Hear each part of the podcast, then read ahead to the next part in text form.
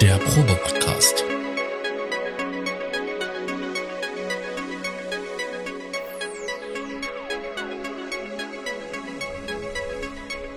Ein Podcast beim gemütlichen Talk im Proberaum.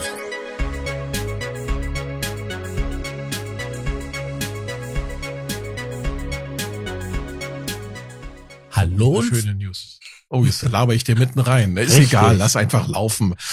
Hallo und herzlich willkommen. Hier ist der Probe-Podcast. Mein Name ist Raumwille und am, auf der anderen Seite am Mikro hustet der, Herr Notstrom.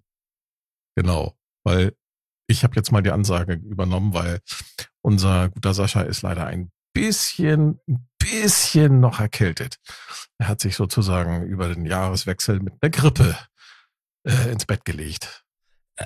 Das war genau eigentlich so ein Tag nach Weihnachten. Ja, perfekt. Die Weihnachtsfeiertage waren vorbei und dann ähm, hat Ja, mich ist doch das perfekt. Perfektes Timing, ne? Weil Aber es ist Aber, kalt man, draußen, Ja. man hat sowieso keine Lust rauszugehen. aber wie, so, wie das so typisch so ist, ne? Familienfeier, Kleinkinder, die da rumrennen. Und da sind natürlich ähm, diese super Killer ähm, Kindergarten-Monsterviren. Ja, und die haben mich erwischt. Ja. Was soll ich dazu sagen? Also, ne? Winterzeit, Grippezeit. Ja, Ne? Man ist drin schön in warm überheizten Raum, ne? Ordentlich Heizungsluft, schön trocken. ja, dann befeuchtet man seine Nase nicht ordentlich, ne? ja, und die letzten zwei Jahre ähm, irgendwie Menschen gemieden, Mundschutz. Ja, genau. Das haut dann so richtig voll rein. Richtig. Ja. Wir sind jetzt in der neuen Season angekommen, ne? Wir sind in der neuen Season angekommen. Genau. Wir haben jetzt äh, Season Nummer drei, Genau. äh, äh, Folge eins Mhm. beziehungsweise heute ist Folge 43. Ja, aber die erste in der neuen Season. Genau, wir haben ein paar schöne Sachen vorbereitet. Ähm, fangen wir mit den Neuigkeiten an. Heute ganz frisch angekündigt, es gibt einen neuen Synthesizer. Ein Schlachtschiff. Du meinst den äh, Waldorf Quantum 2, MK2? Genau. Wurde vorhin vor noch nicht wenigen allzu vielen vergangenen Stunden bereits angekündigt. Ähm, ich glaube, ich weiß gar nicht, wer der Erste war, ist auch egal. Auf jeden Fall, der gute Rolf Wörmann ist nächste Woche bei unseren Kollegen vom Sequencer Talk im Interview. Und da werden sie bestimmt über den Quantum MK2 sprechen. Äh, was ist neu an dem, an dem alten neuen Quantum? Äh, also gleiche Stimmanzahl wie vorher, also 16 Stimmen. Nee, stimmt nicht. Ist gelogen. Also acht analoge Stimmen, aber jetzt mit dem neuen Betriebssystem Version 3.0. Ich schätze mal, dass das auch für die anderen äh, Waldorf Synths wie Iridium und Iridium Keyboard kommen wird. Und 16 digitale Stimmen, also voll digitale, ohne die analogen Filter. Das hat, kann man halt sich aussuchen dann im Betriebssystem, wie man es dann gerne haben möchte. Äh, hat mehr Sample RAM. Statt zwei Gigabyte hat er dann irgendwie 56 Gigabyte. Mhm. Ähm, ach so, 59 das Allerwichtigste, sogar. 59. 59. Wow. Und das Allerwichtigste, Poly-Pressure, also Poly Aftertouch. So wie im Iridium Keyboard. Ähm, die haben quasi von Fatah sich eine größere, ein größeres Keyboard geholt, was auch Poly Aftertouch hat. Ist dann jetzt auch im Quantum gelandet. Und alle haben noch rumgeungt. Äh, nee, Quantum wird abgekündigt. Nee, ja, naja, so kann man es nicht sagen. Sie haben einfach eine MK2-Version gemacht. Mhm. Ja, MK2. Ja. Äh, die haben auch ein bisschen an den FM-Teil rumgespielt. Ich habe das gerade so überflogen gehabt, was sie da gemacht haben. Und Da äh, hast du mehr aufgepasst als ich. Das habe ich mir gar nicht angeschaut. Was haben sie denn da geändert? ähm, irgendwie die Routing-Möglichkeiten. Das soll dann so ähnlich sein wie bei den Korg ähm, Optics. Op Optics. Ja. Also, Also, ich guck mal eben bei Gear News. Was sagen sie da? Polypressure, Tastatur, bla bla bla, 16 Stimmen. was kann Bla, der nochmal? Äh, äh, jetzt haben sie übrigens eine neue Farbe genommen, Naval Blue. Fünf Oktaven gegenüber dem Iridium Keyboard, der hat noch vier Oktaven. Display wurde verbessert, also etwas breiter und höhere Auflösung. Ähm, MPE-Controller, wie etwa bei diesem äh, famosen Osmose. Mhm. Ähm, innerhalb der drei Oszillatoren und zwei, zwei Ringmodulatoren lassen sich im Quantum Kernel, FM, Wavetable, Granular und Resonatorsynthese äh, und mehrfach gedoppelte Basiswellenform mit Shaping verwenden. Mhm. Ja, aber das ist nichts Neues. Das konnte davor auch schon. Okay. Ach so, warte mal, hier steht's. Die Modulationsmatrix hat sehr viele freie Einträge, darunter auch MPE-Controller. Die FM-Abteilung enthält zum zudem ähnlich des Cork Op 6 mehrere Verknüpfungen neben der FM bereit. Das war auch nicht neu. Das kannte davor auch schon. Soweit okay. ich weiß. Ja, wie gesagt, ich habe den Artikel ähm, ab da nur quer gelesen, weil was ist MK2? Das habe ich mir richtig durchgelesen. Naja, sie haben jetzt vor allem, also hardware-technisch haben sie aufgerüstet. Ne? Also das Display, das sieht man auf den Fotos, wenn man sich das mal anschaut im Internet. Also das Display ist wirklich groß geworden. Ich würde sogar sagen, das ist sogar noch größer als bei den anderen.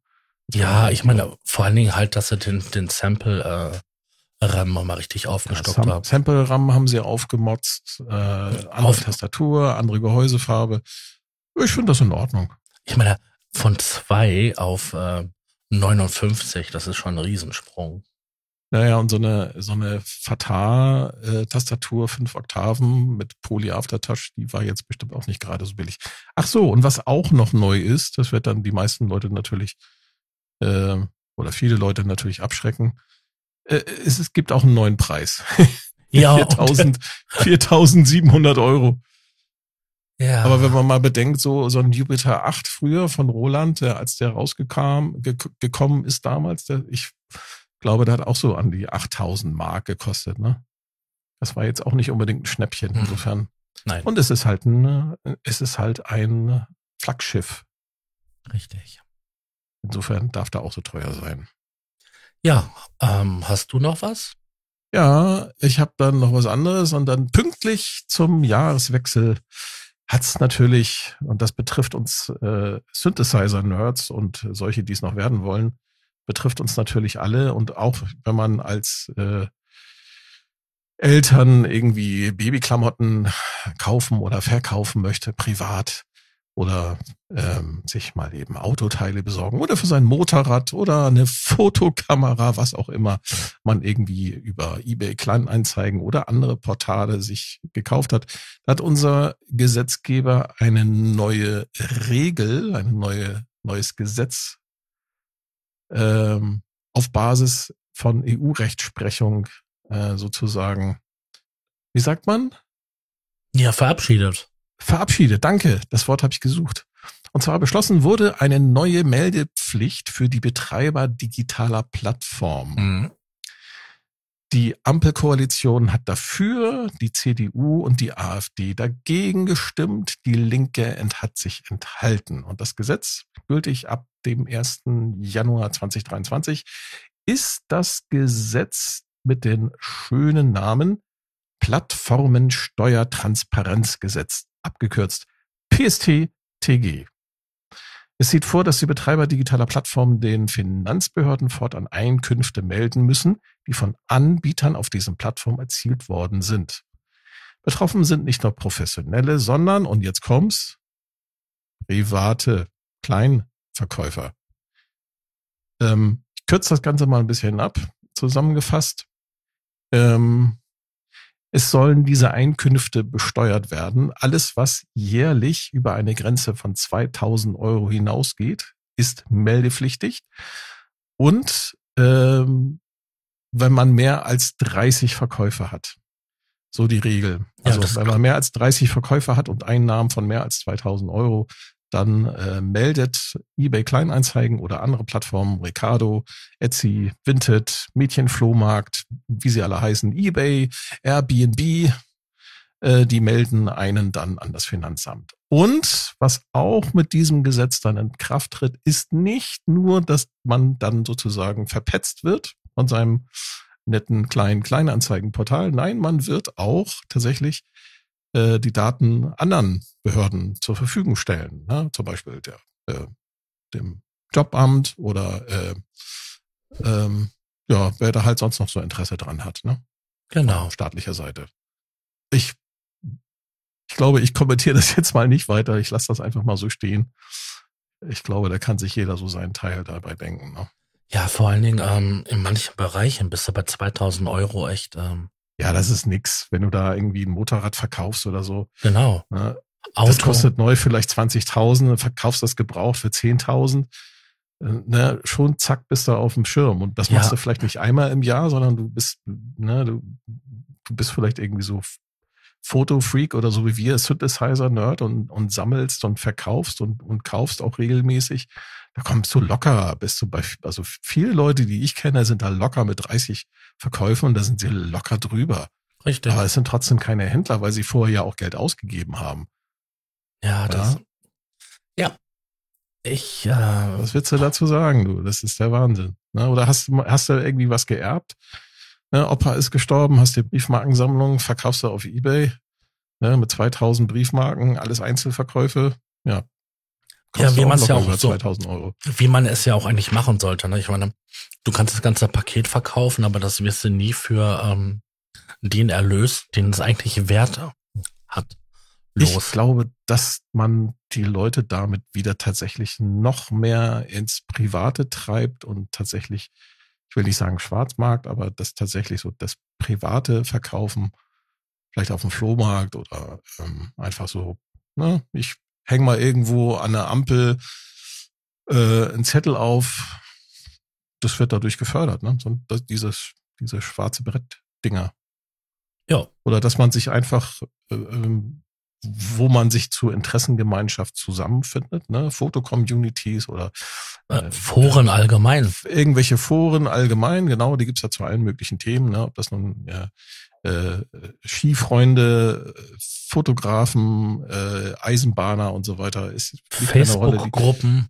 Ja, genau, Facebook-Gruppen, was auch immer. Genau. Ähm, Ja. da werden sich die Leute dann treffen und dann wird dann dort nicht mehr offiziell so, sondern ich glaube, dann bleiben die Leute halt unter sich und sagen so, hier, äh, willst du mal ein A kaufen? Ey, ich hab da ein M für dich. Genau. Ey du, willst du ein Quantum? Es ist, ähm, ja. Äh, ich kann verstehen, dass man sowas macht, um da eine Wertschöpfungskette heraus zu generieren für den Staat, aber ich finde 2000 Euro für etwas, was ich vorgekauft habe, ähm, im privaten Umfang und, und 30 Verkäufe, das ist nichts, also wirklich. Ja. Also ich kenne Leute wirklich, ähm, die, ähm, die haben das drei, vier, fünffache am Verkäufen ähm, auf ja, Ebay. Das sind jetzt die Einkünfte, die sie haben dabei. Auch wenn das eigentlich keine Einkünfte sind, weil sie ja vorher schon was ausgegeben haben. Ja, aber kannst du das dann, das- kann man das dann Geld machen? Also ich habe für den Synthesizer äh, 2000 bezahlt, habe den jetzt für 2000 wieder verkauft. Da habe ich ja keinen Gewinn bei gemacht. Ähm, Naja, äh, Sie haben ja gesagt, du musst, du musst äh, auf, diesen, auf dieser Plattform 30 Verkäufe haben in dem Jahr Ja. und Einnahmen von mehr als 2000 Euro. Ja, also das muss wahrscheinlich, oder nee, warte mal.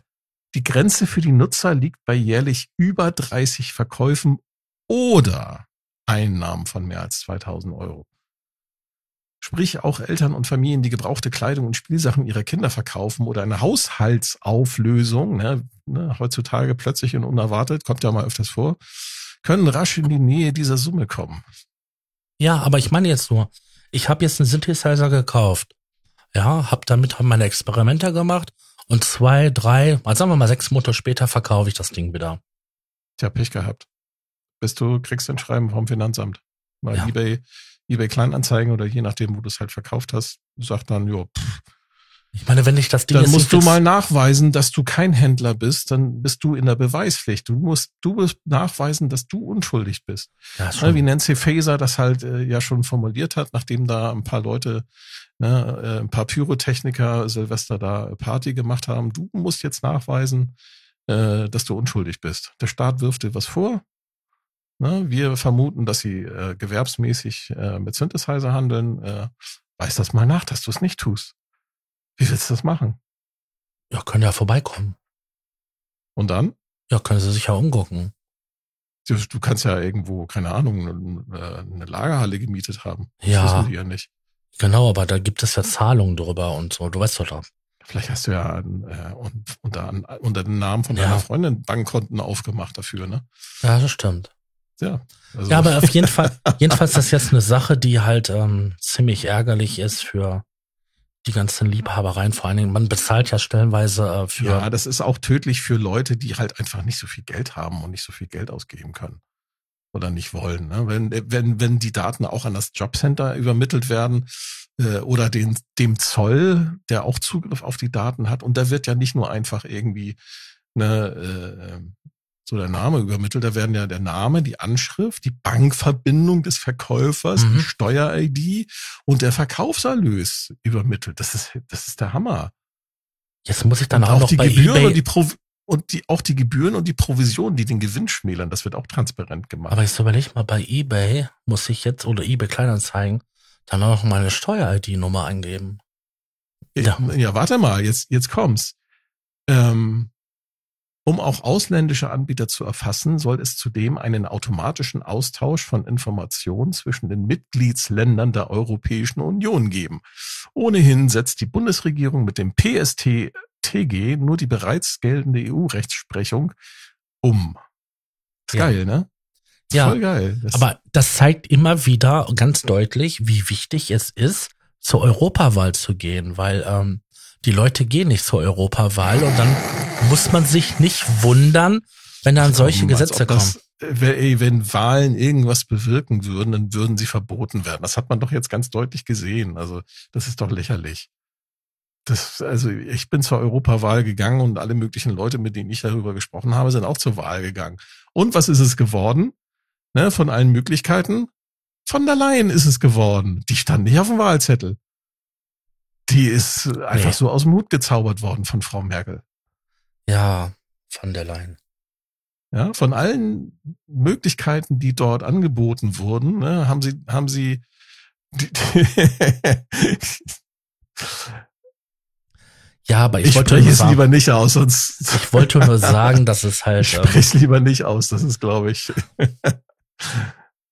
ähm, ja, egal. Also was Das bedeutet das für uns Synthesizer Freaks, für uns Musiktechnik-Liebhaber und Hobbyisten? Das bedeutet, dass wir uns andere nach anderen Möglichkeiten umschauen müssen, um an gebrauchte Geräte heranzukommen und unsere gebrauchten Geräte zu verkaufen.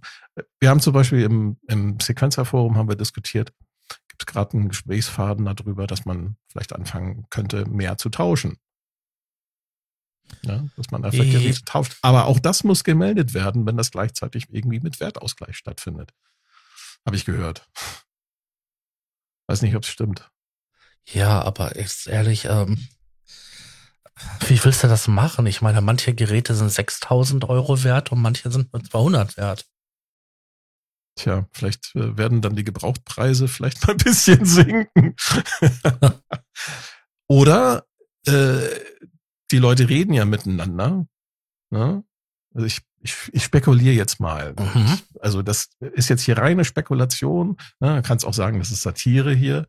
Ich könnte mir gut vorstellen, dass dann so halt höherpreisige Sachen, da sagt man halt so, ja, 1999 Euro und dann unterhalten sich die Leute und dann wird dann halt der reale Wert äh, quasi in Bar dann irgendwie abgewickelt. Kann ja sein. Ja, oder man lässt diese ganzen Plattformen Plattformen sein und geht halt wieder dahin, was man früher gemacht hat. Man unterhält sich halt ähm, Foren und so weiter darüber. Richtig. Und das werden die Leute auch tun. Das glaube ich nämlich auch. Ja, jede, jede, Das hat früher wunderbar funktioniert. Also Genau. dass da, dass da Dritte, äh, dass da Dritte sozusagen so wie eBay Kleinanzeigen oder so oder eBay, dass die sich da äh, quasi einen Euro von abzwacken. Ähm, das hat es früher nicht gegeben. nein, hast du halt eine, hast du halt eine Chiffre-Anzeige in der Keyboards oder in der Keys gestartet und hast Ja. darüber deinen Kram verkauft. oder es gab ja auch andere Zeitungen, wo alles Mögliche angeboten wurde und Ähm, ja. Dann hast du halt das Zeug darüber verkauft. Ja, da, das wird, das wird wieder jetzt, äh, also ich glaube, das wird mehr werden. Also wenn die Leute merken, dass die, dass das Finanzamt da die Hand aufhält. Weil viele verfolgen dieses Thema ja gar nicht, ne? Ja, aber das gilt eigentlich für alles, was man irgendwie jetzt gebraucht verkaufen möchte. Und, so. Ja, überleg doch mal, der, der gesamte Autohandel und ach, hast in jedem Hobbybereich die ganzen Klamotten. Ähm, ja, ja, das ist geil. Ich stelle mir das gerade vor. Wie wollen die das überhaupt machen beim, beim Gebraucht-Autohandel? Wie soll das gehen? Dann kannst du ja eigentlich nur noch beim Händler kaufen. Da kannst du ja privat keine Autos mehr kaufen. Da bist du ja schnell über 2000 Euro. genau. Wie soll denn das gehen? Es sei denn, du holst so, ein Mörchen, was noch äh, sechs Monate TÜV hat. Das kriegst du für ein paar hundert Euro. Ja, aber wenn du, wenn, wenn du da so ein Auto hast, ne, willst dein BMW verkaufen für 20.000 Euro, kriegst du 20.000 Euro, äh, wie auch immer, äh, kriegst du halt für dein, für dein, keine Ahnung, für deinen Fünfer oder für deinen Dreier. Ja. Äh, und, äh, toll. Und dann kommt das Finanzamt, sagt so, ja, Sie sind Händler, Sie müssen hier das als, als Einkommen versteuern, als Einkunft. Wie soll denn das gehen? Werden dann plötzlich alle automatisch dann zu, zu Autohändlern? Ne, ein Volk von 40 Millionen Autohändlern oder wie stellen die sich das vor? Das ist doch irre. Ja. Ja, Wahnsinn. Ich denke, Ja. dass ich denke, das äh, wird noch ähm, einige ähm, Gerichtbarkeiten ähm, nach sich ziehen. Da wird irgendjemand auch wieder gegen klagen. Weil das ja auch, aber weil das ja auch, weißt ja, ne, sowas kann sich lange hinziehen. ja genau. Ja, bis dahin, äh, ich frage mich, was das, ich frage mich gerade, was das für, für eBay und die ganzen anderen Online-Portale bedeutet. Für die muss das ja, äh, muss das ja ein totaler Schock sein. Also das klassische eBay äh, ist ja sowieso schon seit längerem daran, quasi ähm, mehr oder weniger ähm, nur für Professionelle interessant zu sein. Ja, Ja. die, das hat, hat eBay ja vor ein paar Jahren mal angekündigt, dass sie aus eBay eine, ein Portal Ja, machen ein wollen. Shoppingportal oder so. Ja, genau. machen wollen, ja. Und ähm, äh, ja, und deswegen haben sie ja auch die Kleinanzeigen ins Leben gerufen und haben damit ja auch gelockt, dass wir halt, äh, da nehmen wir keine Gebühr und so weiter und so fort. Ist ja alles kostenlos. Damit die Leute halt darüber wechseln und haben gleich im Abendzug ja auch die Gebühren Also- bei eBay angezogen. Weißt du, und ich habe mich schon gewundert. Da hat der, der eBay Kleinanzeigen hat im letzten Jahr, also ich sag mal so im, im, im Herbst, haben sie angefangen, diese, diese Sofortkaufen-Funktion da irgendwie zu pushen. Und das hast du dann plötzlich so bei allen möglichen Aktionen hast du das plötzlich angeboten bekommen. Und dann, ich habe tatsächlich auch Leute gehabt, die das genutzt haben. Und dann musste ich da, um an mein Geld zu kommen, musste ich mich da registrieren mit, mit äh, hier mit, mit, mit Ausweisnummer und so einem ganzen Mhm. Scheiß. Wo ich mich gefragt habe, was soll das? Jetzt weiß ich warum. Ja. Aber ich meine jetzt so, das Sinn. das ist jetzt eBay. Ich meine, es gibt ja noch. Jetzt haben sie mich an den Eiern, du. Jetzt kennen sie meinen Namen, haben sogar meine Ausweisnummer. Danke, eBay. Ja, ich meine, das, das hat jetzt natürlich auch irgendwelche Auswirkungen halt auf, ähm, auf alle möglichen Hobbybereiche. Überall dort, wo man halt äh, teures Equipment hat. Ja, ganz genau. Was wirst du machen? Wirst du darüber jetzt noch was verkaufen? Ähm, ich, ich bin eher so der Käufer, weil ähm, ich bin jetzt nicht so mit Geld gesegnet und ähm, ja, deswegen muss ich halt immer genau überlegen, was ich mir hole. Und dann ist das schon immer ein sehr überlegter Kauf. Und ähm, ich kaufe jetzt nicht so, um, um mal auszuprobieren. Deswegen, ähm, ich habe ganz selten was zu verkaufen. Und das, was ich verkauft habe, habe ich schon immer mehr im Forum verkauft als über solche Plattformen, weil ich auch die Gebühren einfach immer, schon immer unverhältnismäßig empfand.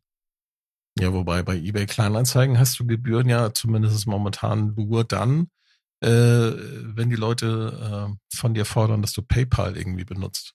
Ja, genau, aber ich, Da habe ich mir angewöhnt, dass ich den Leuten tatsächlich dann die, die PayPal-Gebühr einfach nochmal oben drauf geschlagen habe. Dann habe ich gesagt, ja, dafür übernehme ich aber dann die Versandkosten oder so. mhm. so, haben die und, meisten auch dann so einfach hingenommen. und ich habe, ähm, wie gesagt, also mein letzter Verkauf von Hardware liegt 15 Jahre zurück.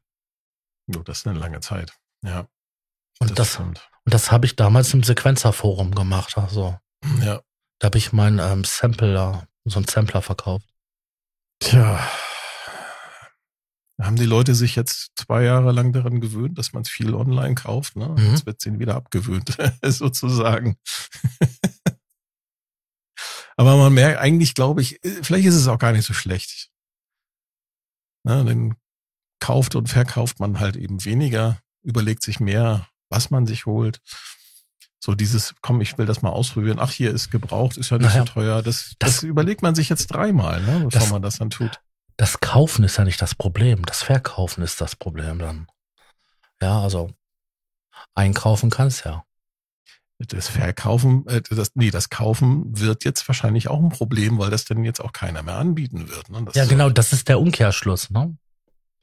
Das ist ja der Umkehrschluss. Also das Kaufen ist ja nicht das Problem, das Verkaufen ist das Problem. Dadurch ergibt sich halt weniger Ware auf dem Markt.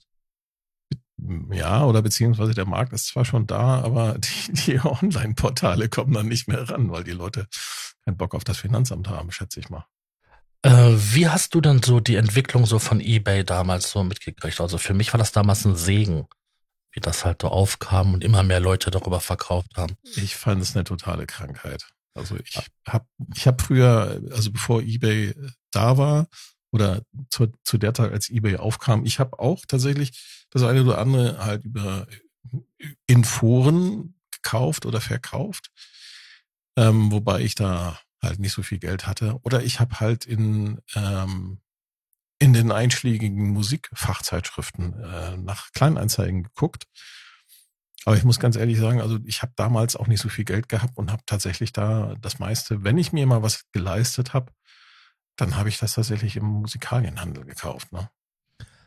Also, Es gab auch nicht so viele, Ge es, es gab in Hamburg, gab es mal äh, Touched by Sound. mhm, kenne ich noch, ja. Die hatten ja, die hatten ja mal eine Weile auch so ein äh, selber so Synthesizer rausgebracht und die, die hatten halt auch ganz viele alte Synthesizer, die hatten gebrauchte Geräte und ich habe dann immer vom Schaufenster gestanden, habe da immer geguckt und kannte aber keins von den Dingern. Hey, Profit, was ist das?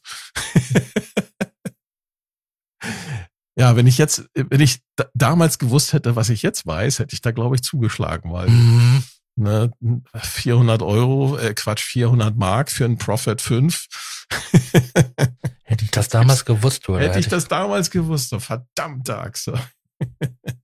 Also für mich war damals eBay quasi ein Segen gewesen, weil, sag ich mal, die, die Preise für die ähm, analogen Geräte waren damals im Keller gewesen. Und ähm, da habe ich dann halt ähm, die Sachen gekauft. Und äh, auch manche digitale wurden einfach total verramscht. Wenn ich überlege, dass ich für ein ähm, für einen Synthesizer keine 100 Euro bezahlen, na, war man schon Euro?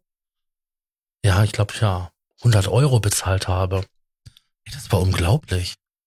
Ich habe hier Also die für Preise, das stimmt, die Preise, die waren damals wirklich im Keller und das war äh, erstaunlich. Ich habe damals für 250 Euro nee, ein Yamaha FS1R gekauft. Das Ja. war so Anfang der 2000er. ich habe einen, einen TG Und- TG 77 von Yamaha, also das das Rackgerät von den SY 77 für 160 Euro bekommen. Ein absoluter Ja. Traum-Synthesizer. Wahnsinn. Ja, Wahnsinn.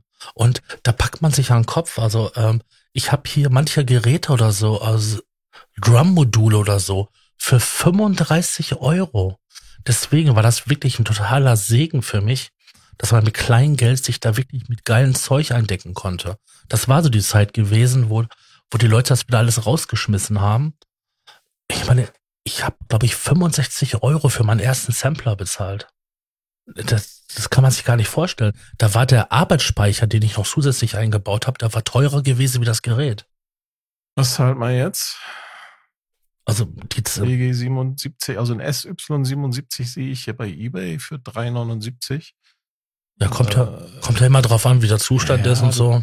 Ja, naja, 650 Euro, ne, für einen TG77. Mhm. Ja, und Yamaha FS1R, damals für 250 Euro geholt. Was kostet der jetzt? Muss mal gucken. Was sagt eBay? eBay Kleinanzeigen sagt. Boah. Alter Schwede. Ja. Das ist unglaublich. Nee, das, das ist nicht deren Ernst. Echt jetzt? 1699 Euro? Okay, das ist unverhandelt, aber trotzdem. Das hat ja damals noch nicht mal neu gekostet. Ja. Ich habe hier noch einen ähm, analogen Synthesizer, den, diesen von MAN, diesen MB33 MK2. Der hat damals, glaube ich, 200 Euro gekostet, wie der rauskam. Ja, der geht doch jetzt auch viel, viel mehr weg. Wie hieß das, das Korkgerät mit dem orangenen Koffer, was du hast? Ähm, Microcork. Der Micro X. Ja, der Micro X, genau. 380 Euro. Das ist auch nicht gerade günstig. Ja. Also, Also, wie gesagt, Ich glaube, die besten Zeiten für Online-Portale sind vorbei. Jetzt ist das meiste Zeug ist überteuert, wenn es gebraucht ist. Und wenn, dann ist es meistens im, trotz des teuren des, Entschuldigung, nicht teuer, ist ja alles relativ, trotz des hohen Preises sind dann auch viele Teile auch schon wirklich abgerockt. Ja. Wenn ich das so lese, 1898 Euro für einen Yamaha FS1R mit Kleberesten auf der Oberseite. ja gut, das ist ja schon ziemlich übel. Ja, und ich glaube, diese Steuer hilft. Vielleicht ist das ganz gut für uns alle. Kaufen wir weniger Zeug, machen mehr Musik. Ja, aber das Gasproblem löst sich damit ja nicht. Ähm, doch, wieso denn nicht? Ja, die Begehrlichkeiten sind da immer da, wenn man dann was sieht. Ja, aber die Gelegenheiten nicht. Ja, das ist natürlich das ist die andere Seite der Medaille, aber die Begehrlichkeiten, das Gefühl, ich brauche was Neues. So, wenn ich mir die Specs so durchlese und dann denke ich so, oh ja, du mal hier, die Also- FM-Abteilung, die ist aber Also sexy. zum Thema, zum, zum, zum Thema Gas äh, und Psychologie und alles Mögliche. Ich, ich war letzt, letzt am Wochenende auf einem, auf einem Volkshochschulkurs. Ja. ja. Also zwei Tage mal so richtig schön, ne? Ganz klassische Volkshochschule. Äh, machen normalerweise oder oft auch nur ältere Semester. Na gut, okay, ich zähle mich jetzt mal dazu. Ne?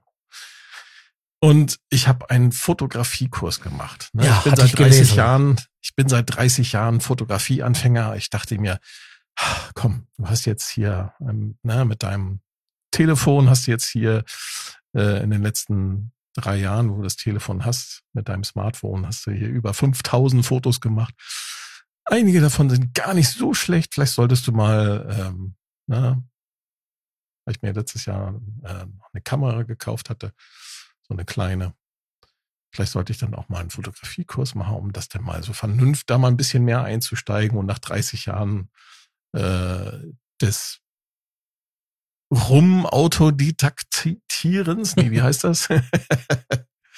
Ja, Also ich habe eine gefühlte Million YouTube-Videos über das Thema mir angeschaut, über Fotografie. Ich habe eine ganze Menge gelernt, aber irgendwie so richtig verstanden habe ich es eigentlich nicht bis zu diesem Kurs. Und bei diesem Kurs, und jetzt komme ich nämlich zu dem, zurück zu diesem Gasthema, waren acht Leute, drei Frauen, fünf Männer. Die Hälfte der Leute hatte die allerneueste, geilste und teuerste Kamera, die die Firma Nikon im Angebot hat. Mit dem fettesten Objektiv, was Nikon im Programm hat. Ja. Eine Z6 MK2. oh, ja. Mhm. So, um für die für die Größenordnung, warte mal, Z6, warte, ich gebe mal eine Hausnummer an. Der Body, also nur die Kamera ohne irgendwas, das ist eine Vollformatkamera mit, ich glaube, 50 Megapixeln. Der kostet alleine nur die, das Kameragehäuse 1800 Euro Ja. neu. Jetzt muss man nur noch erklären, was ein Vollformat ist. Ja, es gibt, also das ist die Größe von dem Sensorchip. Mhm. Im, in, in den Handys, in den Smartphones sind ganz, ganz, ganz, ganz Ja. kleine Sensorchips drinne und je größer, ähm, nee, andersrum. Und die gibt's halt in in immer größer werdenden Formaten. Und so ein Vollformat-Chip ist halt irgendwie ungefähr so groß wie das Negativ von einer alten ähm, Foto. Von einem, von einem alten Foto, genau. Und dann gibt's noch Halbformat, das ist dann zum Beispiel meine Kamera, das ist dann nur halb so groß wie, wie so ein Negativ. So. Und so weiter und so fort. So, das ist nur, und die hat, Leute hatten alle diesen Body, 1800 Euro, und dann alle halt so ein fettes Objektiv, was auch nochmal locker bestimmt mindestens ein Tausender kostet. Und da frage ich mich, hallo, ich bin hier in einem Kurs für Anfänger und ihr kommt mit dem fettesten Profi-Gerät an, was es derzeit am Markt zu kaufen gibt. Ja. Das ist Gas. Das ist Gas pur. Und vor allem, den haben die Leute angefangen zu erzählen. das war das Beste. Und irgendwie, ich habe das, ich habe da so gesessen mit meiner, mit, ich hatte so, ich habe so eine kleine Fuji, die passt so ja, okay, kommt auf an. Also wenn du dann ein größeres Objektiv dran schraubst, dann passt das auch nicht mehr in eine Jackentasche. Aber mit so einem relativ kompakten Objektiv kannst du das noch so, so gerade eben in die Jackentasche stecken. Das ist halt eine sehr kompakte Kamera. Deswegen hatte ich mir die geholt als Ergänzung zum Smartphone. Und das ist der Wahnsinn. Also was die so erzählt haben. Da hat die, die, die Trainerin hat dann hat dann also ähm, hat äh, äh drei Fragen gestellt am Anfang. So, erzähl mal, äh, wie heißt du, was, was, äh, was für eine Kamera hast du und äh, woran hast du in diesem Kurs Interesse? Also, ne, jetzt hier Porträtfotografie oder, keine Ahnung, Landschaften oder Architektur oder so fotografieren. Und dann fing der erste an und dann ging's los. Er hat erstmal seine gesamte Geschichte erzählt, was er sich denn so alles für Kameras geholt hat. Ich habe eine Sony Alpha 6600, bla bla bla bla bla und so weiter und so fort. Ja, hat sie zwar nicht danach gefragt, aber schön, dass wir es jetzt gehört haben. Und ich musste ein bisschen schmunzeln, weil das hat mich so ein bisschen an uns erinnert. An uns Musikfreaks. Das ist nämlich eigentlich im Grunde genommen dasselbe, nur halt ja. aus dem Kameraumfeld. Und dieser Typ, der war total so mit, ich will nicht sagen mit Scheuklappen, aber er war irgendwie so total in diesem, ja, wenn die Kamera nicht das und das macht, äh, was ich dann hier in diesem Kurs lerne, dann ist die nichts für mich und dann kann ich sie nicht mitnehmen auf die nächste Reise und bla bla bla. Und ich dachte so, okay, das ja. klingt ja genauso wie wir. Wenn der Synthesizer nicht mindestens zwei Oszillatoren und Modulationsmöglichkeiten und, und äh, dies und jenes hat, dann äh, kann ich keine Musik damit machen. Nein, das geht ja nicht. Nein, nein, nein. Äh, ja, und das irgendwie, das hat bei mir nochmal so, mir nochmal so richtig plastisch vor Augen geführt. Alter, das sind nur Werkzeuge. Mhm. Nichts weiter. ist so wie, so wie der, der, der, der Bernd und auch der Bernie das schon gesagt haben bei uns im Interview. Das sind nur Werkzeuge. Nichts weiter.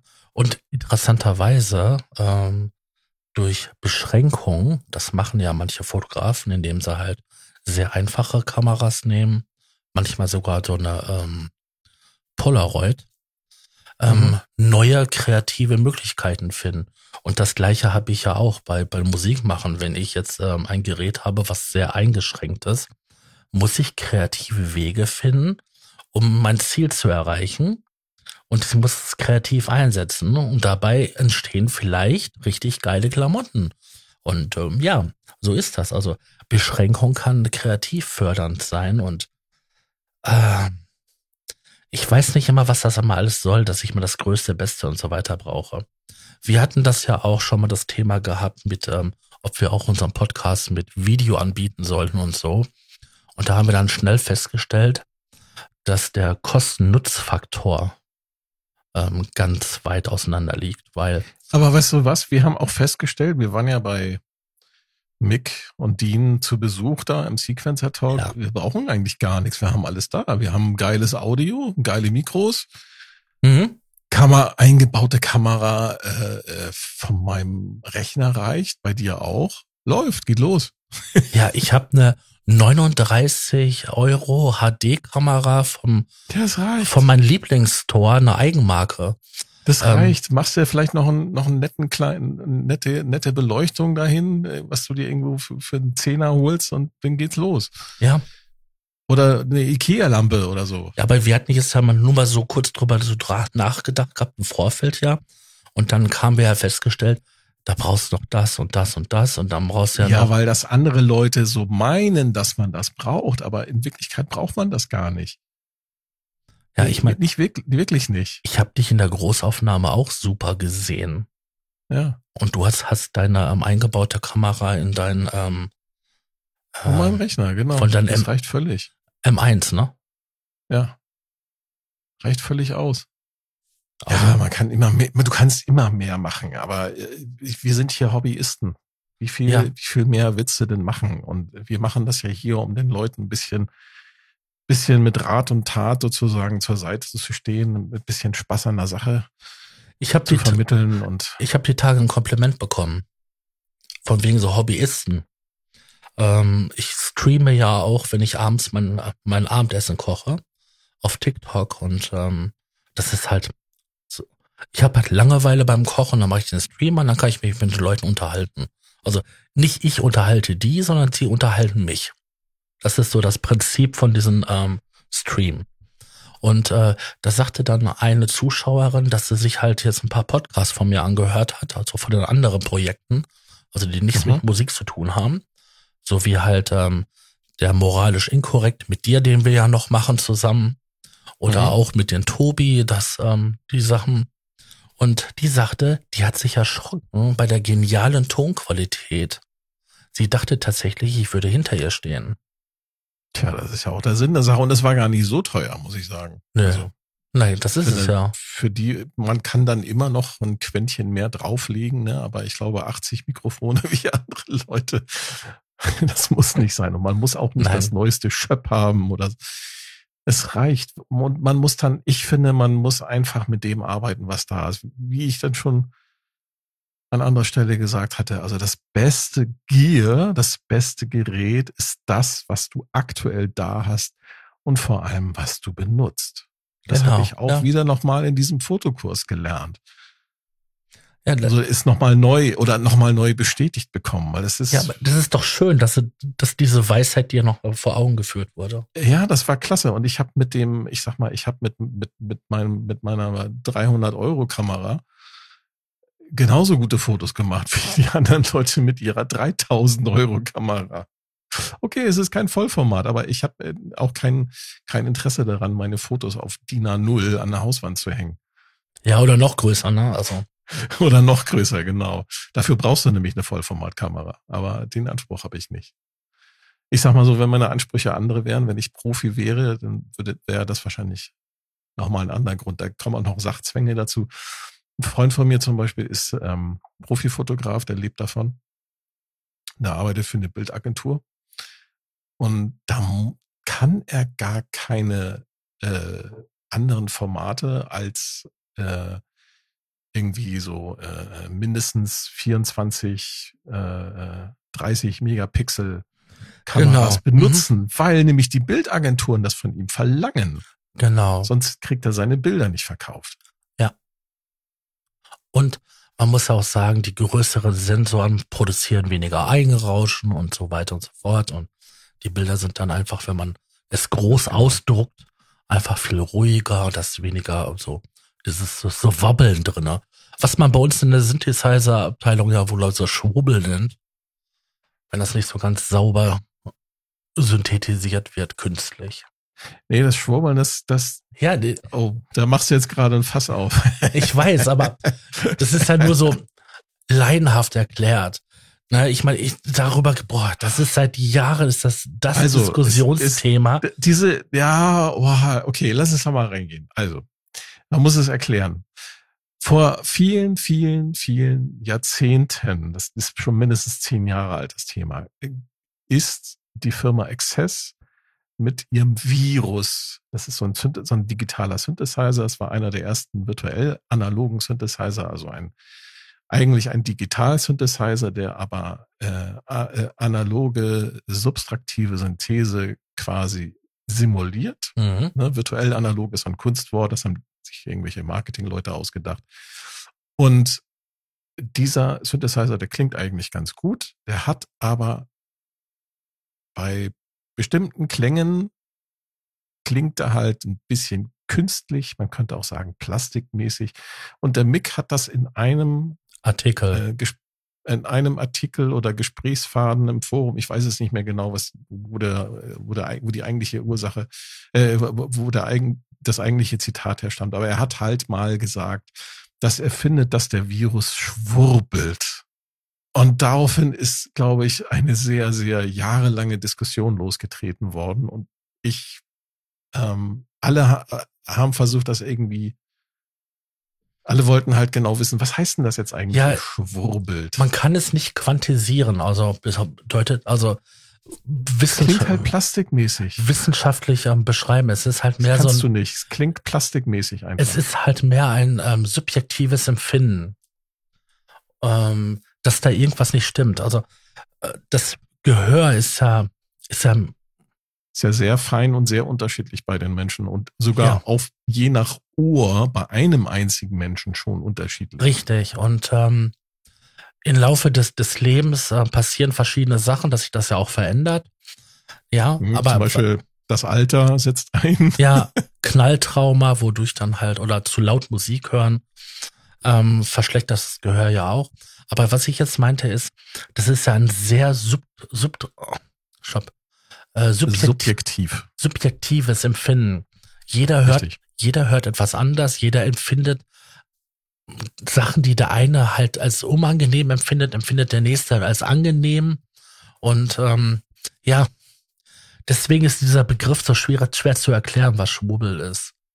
Also gemeint ist damit einfach dieser plastikartige Sound, der sich vielleicht bei einem analogen Synthesizer bei den gleichen Einstellungen, ja, so, kann man ja eins zu eins nicht ganz übertragen, aber wo das Ergebnis so sein sollte, nicht, nicht vorhanden ist. Ja, also, wenn Wie ich jetzt. Kommen wir jetzt da drauf? Ich habe jetzt weil den Bezug weil verloren. Ich ja, weil ich ja gesagt hatte, dass dieses Bildrauschen so ähnlich ist wie bei uns bei Synthesizer-Leuten, dieses Schwurbeln. Genau, ja. Genau. Das ist ja auch Aber alles so ähnlich. Ja, ja, in übertragenen Sinn. Ja. Ja. Wobei, ich habe lustigerweise bei den ganzen Foto Fotografie-Videos, die ich mir so in den letzten Monaten reingezogen habe, ich tatsächlich Videos gefunden von Leuten, von YouTubern, die tatsächlich ältere Kameras mal verglichen haben. Und ich war echt erstaunt, dass so höherpreisige ältere Digitalkameras tatsächlich auch nochmal ihren eigenen Charme besitzen. Ne? Also das sollte man nicht unterschätzen. Okay, sie sind möglicherweise nicht mehr so, was die Performance angeht, das sind nicht unbedingt die schnellsten Geräte, aber äh, auch mit sechs Megapixel kannst du durchaus noch sehr attraktive Fotos machen. Ja, warum nicht? Genau, das mit den eigenen Charme. Kann ich verstehen. Die haben dann ja auch ihr eigenes Bouquet, wie man so schön sagt in der Fotosprache. Ja, Ne, wenn das zum Beispiel so Kompaktkameras sind, die ähm, also mit fest verbauten Objektiv. Ja. Oder auch wenn du da, wenn du da die Objektive wechseln kannst, also das hat durchaus alles noch seinen, ich sag mal so, seinen, seinen Gebrauchswert. Die, bloß weil da ein neueres Modell auf den Markt kommt, wird das alte nicht schlecht. Es gibt Und ich ja. habe manchmal das Gefühl, dass wir alle irgendwie verführt werden durch Werbung, durch bunte Videos, durch was auch immer, ne? Das Neue ist immer das, der Feind des Alten, so heißt es ja, ne? Ich weiß mhm. gar nicht, mhm. von wem der Spruch stammt.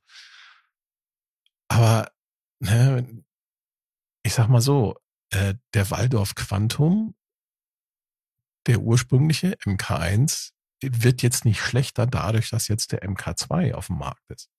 Mm, nein, nein, nein, nein. Ich meine, klar, der MK2 hat wieder mehr Möglichkeiten. Das ist genauso wie bei halt den Synthesizer, den ich mir gerne kaufen würde. So als Brot- und Butter-Synthesizer. Dieser Modex von Yamaha. Ähm, den gibt's ja auch in der erweiterten Version. Die hat einfach nur ein bisschen von allen mehr. Aber das macht mhm. das Vorgängermodell in keinster Weise schlechter. Nur weil ich mehr Speicher habe und ähm, mehr ähm, Platz im, im REM habe oder ROM, um halt ähm, höherwertigere ähm, Sample zu haben.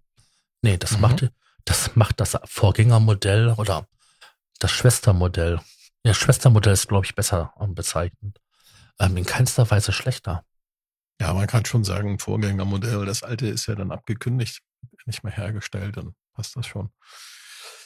Ähm, ja, so ist das mit vielen Dingen. Ne? Ich kenne Leute, ähm, die arbeiten als Fotograf. Die haben natürlich wirklich die tollsten und schönsten Kameras mit äh, jede Menge Objektiven, aber die greifen auch ganz gerne mal zu einem guten alten ähm, Rollfilm und dann mhm. auch gerne mal so Formate, die halt ähm, schon ein bisschen ja exotischer sind. Ich weiß nicht, wie dieses Format heißt, aber die Kameras sind quasi, ähm, die machen viereckige. Der Film ist so, dass das Foto viereckig ist, also eins zu eins das Format. Mhm. Und mhm. ähm, du hast, hast halt, wenn du drauf guckst auf die Kamera, hat ja zwei Linsen. Die eine ist für den Sucher und die eine ist halt ähm, fürs ähm, für die für den Film. Und dann hast du oben so eine Klappe, die aufmachen kannst und dann kannst du oben halt durch den Sucher gucken. Die verwenden solche Kameras, weil die halt ihren eigenen Charme haben. Allein das Format ist interessant und zum anderen halt auch der Film an sich. Weil du Artefakte, vielleicht auch. Ja, Körnung vom Filmmaterial. Ja, genau. Du hast da eine natürliche Körnung, etwas, was du nicht ähm, digital äh, simulieren kannst. Mhm. Äh, und ich glaube, das ist der entscheidende Unterschied zwischen ähm, künstlicher Intelligenz per KI erzeugter Bilder und echten Fotos, die ein Mensch geschossen hat. Du kannst so gewisse Sachen kannst du nicht oder noch nicht ähm, simulieren oder künstlich herstellen. Oder was heißt hier noch nicht? Genau. auch niemals. Und deswegen, ich also kann die Analogie zu Klängen finde ich immer, finde ich gerade in der Fotografie finde ich eigentlich ziemlich genial, weil diese Filmkörnung, ne, das bei den von den analogen Filmen, das hast du halt auch bei den analogen Synthesizern, die mit das hast du aber elektrischen Bauteilen, mit elektronischen Bauteilen gebaut sind. Das hast du aber auch bei den ersten digitalen. Also überleg doch mal von, Casio, von Casio ja, weil die, die weil die, ja genau, weil die, die, die, die interne, äh, die, die Auflösung halt nicht besonders hoch war. Ja, und dann auch die Bauteile haben sich ja gegenseitig noch beeinflusst. Dann hier die weißt von, noch den M1? Ja, oder die Talk M1, das Klavier, das, das klang so plastikmäßig. Ja, aber das ist so berühmt geworden, ne? Ja. Also in jeder Hausproduktion. In jedem, jedem 80er jeder und in jedem 80er Jahre Pop-Hit quasi zu ja, hören. Ne? Auch die ähm, vom M1, die Orgel, hörst du auch in jeder Hausproduktion. Ja, oh, ja, definitiv. Ja, ja. Da sind ja ein paar verschiedene Sachen, die ja da sehr bekannt sind. Ja, aber was ich meinte, sind dann halt hier so von Kawaii, der äh, K1 und so, mit seinen ganzen Röchel-Sounds. Das kommt ja, weil die Elektronik so war, wie sie damals war und das hat ihren eigenen Charme. Ja, ganz genau. Ja, und das bezieht sich eigentlich auf alles, was irgendwie äh, mit Elektronik hergestellt ist. Ne? Ob das nun Mischpulte, Aufnahmegeräte, alte Bandmaschinen. Deswegen. Viele Leute haben das erkannt. Viele Firmen haben das auch erkannt und äh, das, das Thema hatten wir ja schon mal. Ne? Das wird dann so äh, versucht wiederherzustellen. Durch Plugins versucht man dann so ne, Tape-Rauschen, das Tape-Eiern wiederherzustellen. Platten, Plattenknistern. Platten, Plattenhall Mhm. Ne, wird auch ähm, digital simuliert jetzt. Dann durch dann das merkwürdige Verhalten durch die Kodierung der Stereospuren einer ja. Schallplatte, dass genau. dann, dass man halt diese MS-Trennung machen muss und so weiter.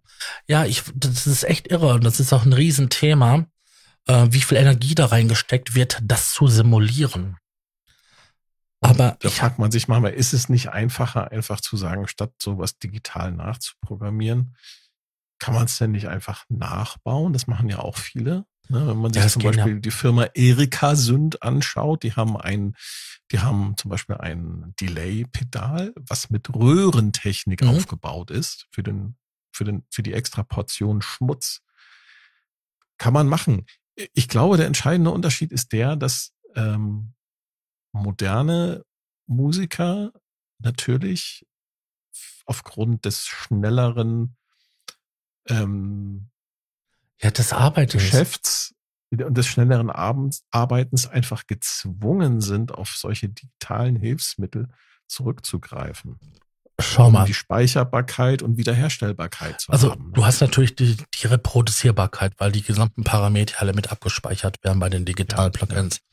Aber wenn ich jetzt überlege, wenn ich jetzt die Band, dieser Bandsättigungseffekt haben möchte, den ein Mhm. Tonband oder eine Kassette bietet, dann muss ich das Signal ja erstmal in das in das Tape Deck reinschleifen, da durchjagen Mhm. und dann halt wieder zurück.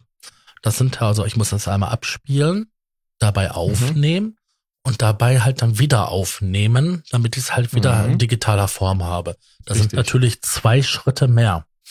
Wenn ich jetzt ähm, sag, so wie mit den analogen, mit dem Pedal, was du sagtest gerade, mit den Röhren, Mhm. das kann ich zwar auch rausrendern, muss es aber dann in Echtzeit rausrendern, damit ich das Mhm. halt woanders wieder aufnehmen kann. Richtig. Das sind halt, das macht das alles natürlich aufwendiger. Das sind natürlich so digitale Plugins schöner. Aber zum Beispiel Genau. mein, mein da Mikro. kannst du es nämlich, da, da kannst du es dann nämlich reproduzieren, exakt reproduzieren. Du Mhm. kannst die Einstellungen ja auch. kannst du reproduzieren und ähm, Ich speichere das ja, Projekt bist ab einfach schneller. und öffne es und habe wieder alles genauso wie vorher. Hab alles ganz genau. Das ist der entscheidende Unterschied. Und das da ist- muss sich jeder, ja, Und das ist ja nicht so wie jetzt hier. Ich habe jetzt auch eine Röhrenvorverstärker, wo mein Mikrofon angeschlossen ist. Das ist eine ganz einfache, hier diese 12, Ja, bla bla bla. ziemlich geil klingt. Vielleicht sollte ich mir sowas auch besorgen. Auf jeden nur den Fall. von meinem RME, aber das Erinvide, weil Kleinigkeiten, ne? Ja, auf jeden Fall, den habe ich da, davor hängen, den stelle ich mir einmal ein und dann bleibt der ja so, weil der Nutzcase oder der Nutzungsfall immer der gleiche ist. Würde ich jetzt natürlich was anderes machen, dann müsste ich immer die Einstellung verändern und so weiter und so fort. Aber ich verwende immer das gleiche Mikrofon, immer an den gleichen Kanal und so ist, brauche ich da keine Reproduzierbarkeit, weil das ja immer das gleiche ist. Ich, deswegen kann ich verstehen, dass man halt ähm, die digitale Version, wenn sie gut klingt, bevorzugt. Und dann gibt's auch noch Leute, die hören da wirklich die Flöhe husten, ne? Ja, das gibt es auch. Aber ey, ich habe früher, wo mein Gehör noch wirklich top war, habe ich das rausgehört, ob es eine MP3 128 war oder 100, ähm, was ist das, 96 oder 92, 192 äh, Kilobit hatte. Das habe ich tatsächlich rausgehört. Ähm, heute, ey, das ist mir so scheißegal. Entweder habe ich mich da so dran gewöhnt oder Aber sag mal, ähm, welchen hast du denn? Welchen Vorverstärker? vom, vom Behringer den Ultra Ultra, Ultra Gen, Gain? Ultra Gen Pro. Der ist mit Röhre? Ja, der hat eine Röhre drin. Hm? Äh, das wusste ich gar nicht. Interessant. Der hat einen kleinen Equalizer, aber den habe ich ausgeschaltet. Ich benutze quasi den, den Vorverstärker und dann halt. Den gibt's den überhaupt noch zu kaufen? Ja, den gibt es in der MK2. Ultra Gain Pro MIG 2200. Mhm. Äh, Wahnsinn, ja, stimmt, du hast recht. Und der- Röhre, Wahnsinn. Und der MK2 rauscht ein kleines bisschen weniger wie der, wie der erste. Weil den habe ich auch noch hier. Und der Vorteil ist halt, du hast halt zwei, ne? Zwei getrennte ähm, Wege. Genau. Das heißt, man kann zwei Mikros anschließen. Das eine ist für Eine mich. 12 AX7 Doppeltriode. Ja, die, die ist, immer das heißt. das ist so ein Standardding, also wirklich. Gibt sogar besser klingende äh, 12. Den gibt's sogar in der kleinen Version. Wusstest du das? Ja. Aber ich habe ja, Ultra Gain MIG 300. ich habe ja, und den gibt's dann noch 500 und so weiter. Ich habe mir das nämlich deswegen extra, deswegen geholt, ähm, falls ich mal einen Gast hier habe und ich mache Podcaster ja mit meiner besseren Hälfte, mit der Sarah. Und dann ist das perfekt. Na, dann legen wir das Kabel bis ins Wohnzimmer und dann kann sie da sitzen und ich. Das, das gibt's auch als kleines, als kleines Kästchen. Ja. Mit der gleichen Röhre. MIG 200, MIG 100, MIG 300. Na, ich glaube bis 500. Äh, äh, gar nicht so uninteressant. Vielleicht sollte ich das mal. Boah, 49 Euro. Ja, aber selbst die große Version, die lohnt sich super. Also. Äh, man weiß nicht, was kommt. Ne? Und ähm, dann habe ich ja da, da, dahinter kommt natürlich noch ein Kom- Kompressor, ne? Der hast du auch eine Hardware. Ja klar. Hm? Also der ist nur ganz moderat eingestellt, so dass da hast du der, aber den auch einen Behringer, oder wie? ja, habe ich auch einen Behringer. Den äh, Composer Pro XL. Irgendwie 8000, bla bla bla. 8200 oder so. Also den Test, den ich hier sehe vom Behringer äh, Ultra Gain Pro, der ist aber von 2013. Mhm. Natürlich haben Behringer Produkte immer so ein paar, ne? Also ich werde mich mit diesem Thema nochmal beschäftigen bei Zeiten. Aber jetzt, mhm. glaube ich, machen wir erstmal diesen Podcast weiter. Ich wollte eigentlich noch ein anderes, ich hatte noch ein anderes Thema. Ja, ich habe schon gelesen gehabt in, im kleinen, in unserer kleinen Trello. Übersicht, äh, Themenübersicht. Ich weiß gar nicht, ob ich da jetzt Lust drauf habe, darüber zu reden. Nee, aber das können wir doch nächste Woche machen. Willst du das lieber nächste Woche? Ja, machen? das ist ein Riesenthema. Also, ähm, Findest du? Ja, Musik machen als Familienmensch, ja, ist ein Riesenthema. Ich wollte einfach nur darüber, so ein bisschen darüber erzählen, wie es mir so geht. Ja, aber ich habe da was zu aber, erzählen zu. ja, weißt du was? Machen wir es nächstes Mal. Genau. Finde ich eine gute Idee. Heben wir es auf. Aufgehoben ist nicht aufgeschoben. Das ist ich glaube, die meldepflichtigen Synthesizer-Verkäufe, das war auch schon Thema genug heute. Ja, das ist, der Jahreseinstieg. Wir hatten jetzt den Jahresausklang, das war in der Laberfolge. Dann kam es der Jahreseinstieg. Also. Wieder als entspannte Laberfolge. Dann würde ich sagen, dann zum Sendungsausklang können wir ja noch mal kurz spirituell werden. Liebe Zuhörer, ab dem 22. Januar 2023 werden alle Planeten in eine Richtung sich bewegen am Himmel. Ah. Dadurch werden große Veränderungen in Gang gesetzt. Bis in den April. Und es steht auch noch Venus und Saturn im Wassermann. Oh. In diesem Sinne schalten Sie auch nächstes Mal wieder ein, wenn es heißt. Der Probe-Podcast beim gemütlichen Talk aus dem Proberaum. Und tschüss. Tschüss. Der Probe-Podcast.